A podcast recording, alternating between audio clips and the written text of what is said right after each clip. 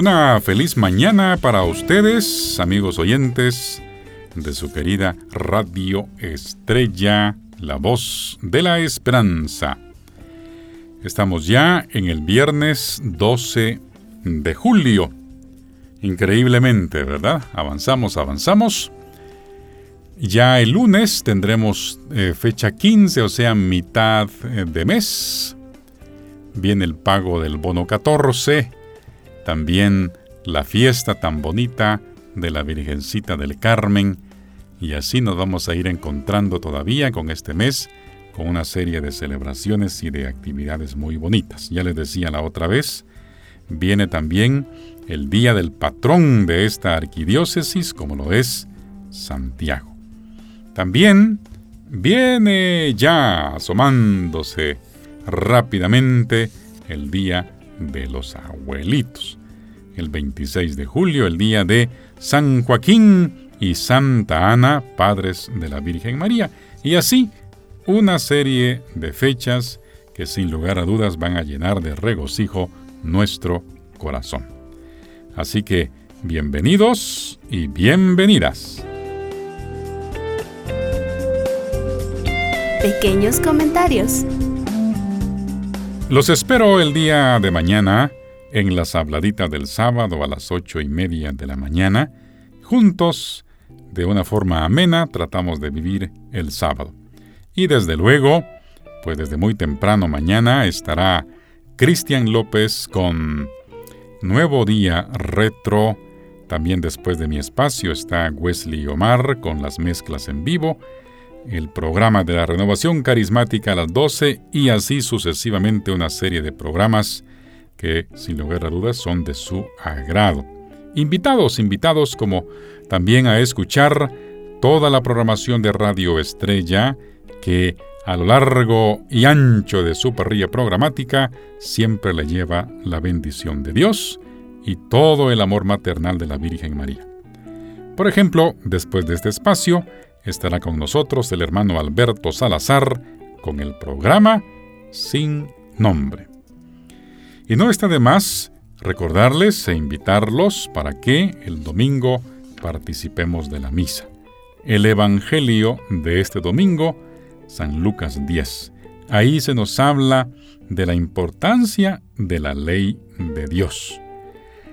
Aquel doctor de la ley que le responde al Señor cuando él dice, bueno, ¿qué es lo que está escrito en la ley? Y dice aquel doctor de la ley, amarás al Señor tu Dios con todo tu corazón, con toda tu alma, con todas tus fuerzas y con todo tu ser, y a tu prójimo como a ti mismo.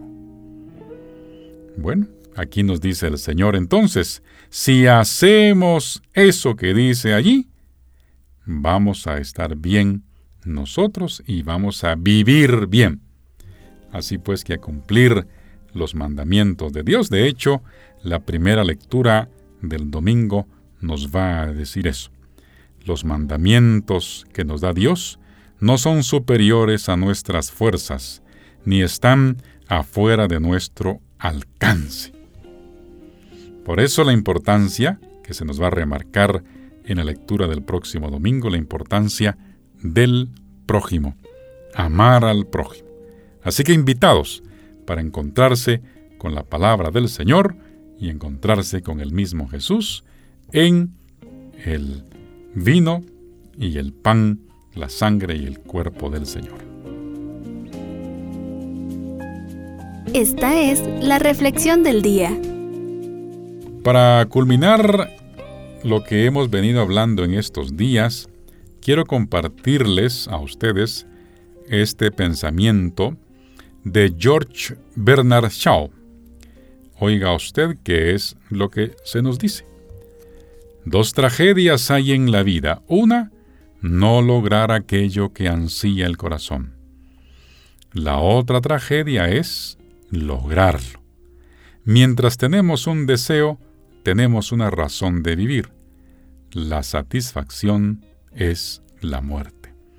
Eso dice un autor de nombre George Bernard Shaw. ¿Qué podemos comprender de lo que nos dice este pensamiento? Lo básico es que mientras usted y yo tenemos un deseo, una razón por vivir y para qué vivir, pues allí sí que tenemos un motivo para existir. Una vez exista un para qué, eso es importante, tan bonito que es cuando usted se levanta con el deseo de hacer algo. Por ejemplo, por su familia, por los hijos, por su realización personal, porque le satisface, porque le gusta, porque cree en el país, porque eh, para eso estudió, en fin, pero razones válidas. Y qué mejor cuando son razones de peso, como por ejemplo para construir una mejor familia, para edificar un hogar, para hacer cosas buenas, tener un deseo, un porqué, un para qué, eso alegra el corazón. Por eso dice este autor, que una de las tragedias es no lograr lo que deseamos.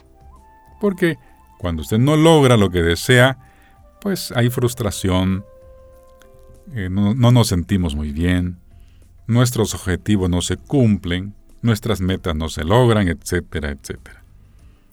Pero la otra tragedia es lograrlo. Y usted va a decir, qué contradicción, don Byron. ¿Cómo puede, hacer, ¿Cómo puede ser una tragedia cumplir una meta, cumplir un objetivo?